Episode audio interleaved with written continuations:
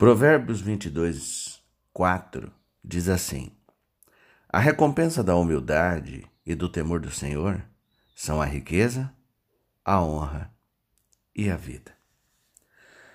A história de Davi e de Batseba, ela é menos uma história de desejo e mais uma história de poder. Isso mesmo. A história de um homem que, que chegou alto demais por si só. Um homem que precisava ouvir estas palavras: Desça antes que você caia. Provérbios 16, 18 diz: Primeiro vem o orgulho, depois a queda. Quanto maior é o ego, maior é o tombo. Veja só. Deve ser por isso que Deus odeia a arrogância. Ele odeia ver os seus filhos caírem.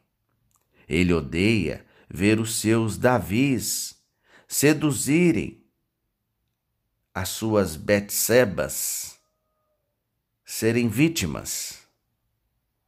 Olha, Deus odeia o que o orgulho faz aos seus filhos. Ele não desgosta da arrogância, ele a odeia. Ó, oh, poderia ele declarar isso de modo mais claro do que em Provérbios 8:13, que diz assim, ó: Odeio o mal com todas as forças, o orgulho, a arrogância é a conversa venenosa? Então, capítulos adiante, lá em 16:5, ele diz assim, ó: O Eterno não suporta a arrogância. E acredite, esses arrogantes terão o que merecem. Olha que forte que está escrito aqui. Ele odeia a arrogância e a conversa venenosa. Ele odeia o orgulho com todas as forças. Então, de fato, você não quer que Deus faça isso, não é verdade? Então eu te digo que é muito mais sábio descer da montanha do que cair dela. Busque a humildade enquanto você ainda está de pé.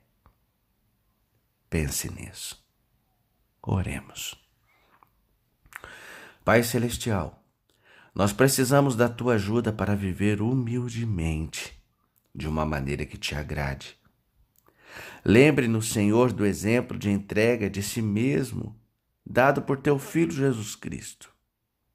Tal como ele, que possamos aprender a pensar menos em nós e mais nos outros. No nome de Jesus. Amém.